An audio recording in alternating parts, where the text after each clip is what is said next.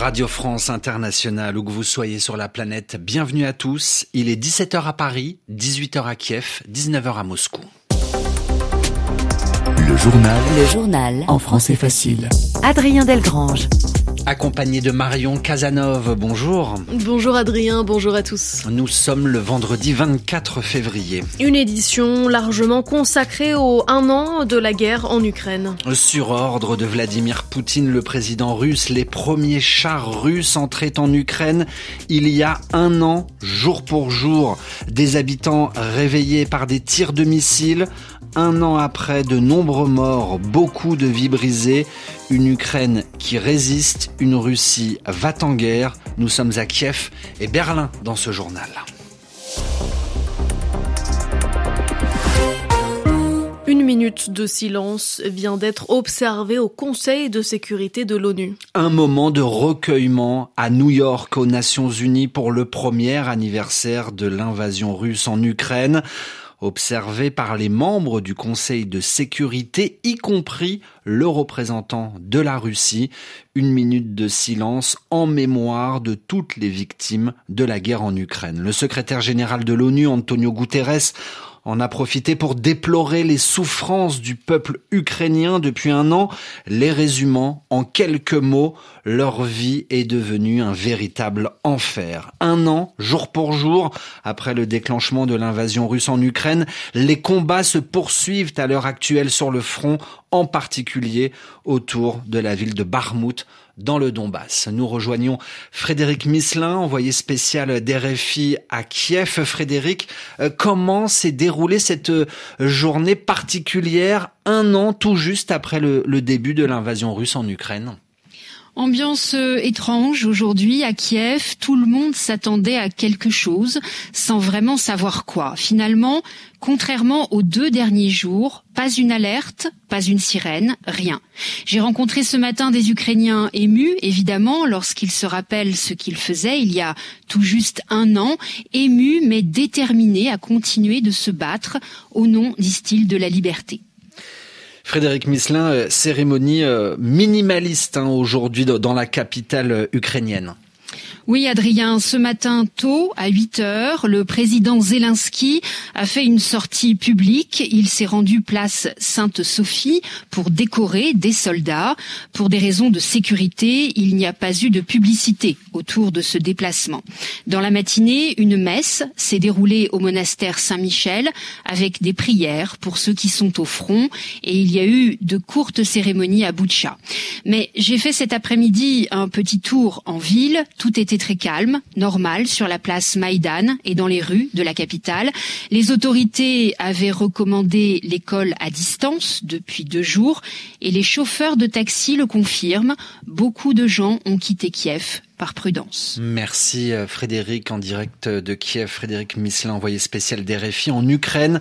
Liaison assurée grâce à Julien Boileau. En soutien au peuple ukrainien, cette première année de guerre, Adrien donne lieu à de nombreuses manifestations de par le monde. Comme par exemple à Paris, la capitale française, une fleur à la main, la communauté ukrainienne a commémoré, je cite, le triste anniversaire de l'invasion de l'Ukraine par la la Russie avec l'espoir tout de même que s'ouvre l'année de la victoire. Ou encore en Allemagne, Adrien. À Berlin, la capitale allemande, avec ce rassemblement particulièrement spectaculaire. Un char russe détruit en Ukraine est exposé devant l'ambassade russe en Allemagne. La suite, c'est Pascal Thibault, notre correspondant à Berlin, qui nous la raconte.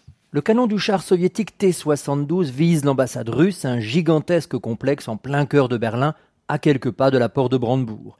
Mais le véhicule de 44 tonnes n'est plus qu'une carcasse de ferraille inoffensive. Il a été détruit par une mine lors de l'offensive russe en Ukraine en mars dernier, près de Kiev.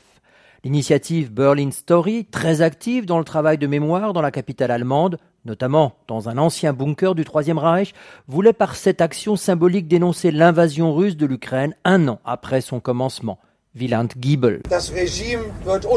Le régime de Poutine va s'effondrer comme le Troisième Reich. L'Ukraine sera le Stalingrad de Poutine. C'est pour cela que nous déposons leurs chars détruits sous le nez des Russes. Gloire à l'Ukraine. Ramener ce char à Berlin a été très compliqué. L'arrondissement concerné a fait beaucoup d'efforts pour empêcher l'installation du char et les tribunaux ont dû l'imposer en dernière instance. Après quelques jours, il doit poursuivre son périple vers les Pays-Bas et dans d'autres pays européens. Pascal Thibault, Berlin RFI. Sur le plan militaire, nous apprenons que la Suède va livrer environ 10 chars léopards à l'armée ukrainienne.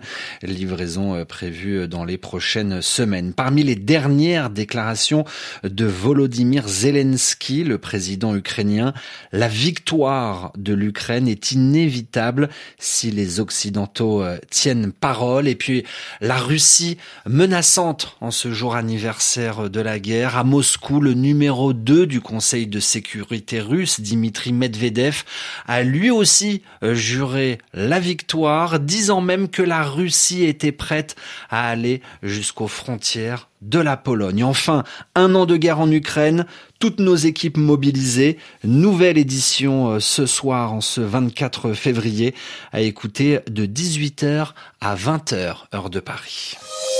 Le journal en français facile.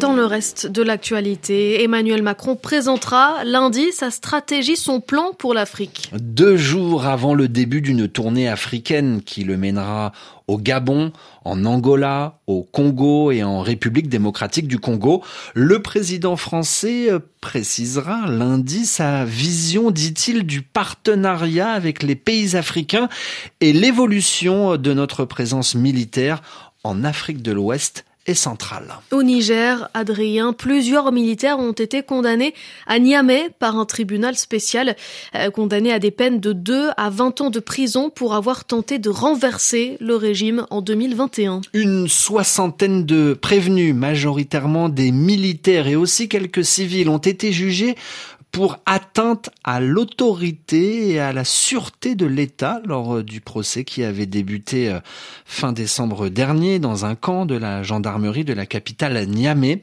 Cinq des militaires reconnus comme étant les principaux meneurs de cette tentative de coup d'État ont été euh, condamnés à 20 ans de prison. En France, les entreprises du CAC 40 ne connaissent pas la crise. Le CAC 40, tout d'abord, est un indice ou le thermomètre, si vous préférez, de la bourse de Paris.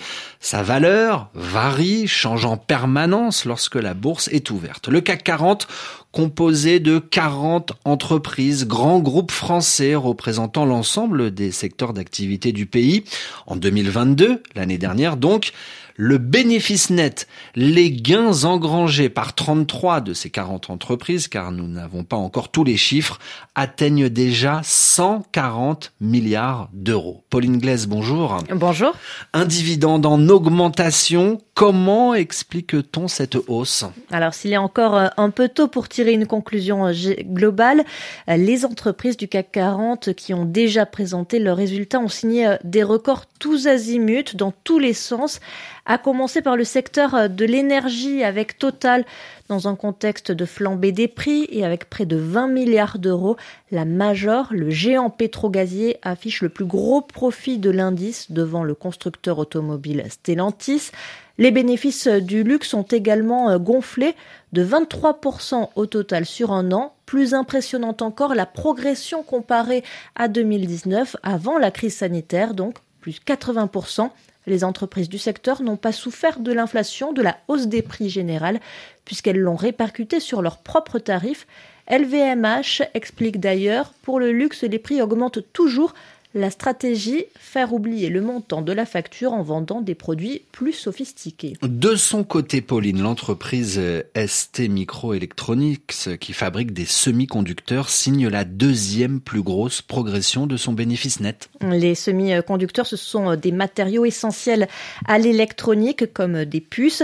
Et pour en revenir donc à ST Microelectronics, la multinationale profite de la forte demande mondiale et de l'effet de rattrapage post-pandémie qui ont tiré les prix vers le haut. La guerre en Ukraine a tout de même laissé des traces sur les résultats de certains groupes, Adrien. Ceux d'ArcelorMittal, Renault et de la Société Générale ont été affectés par des pertes en Ukraine ou des cessions en Russie. Pauline Glaise dans ce journal en français facile. Merci à tous de nous avoir écoutés à la semaine prochaine.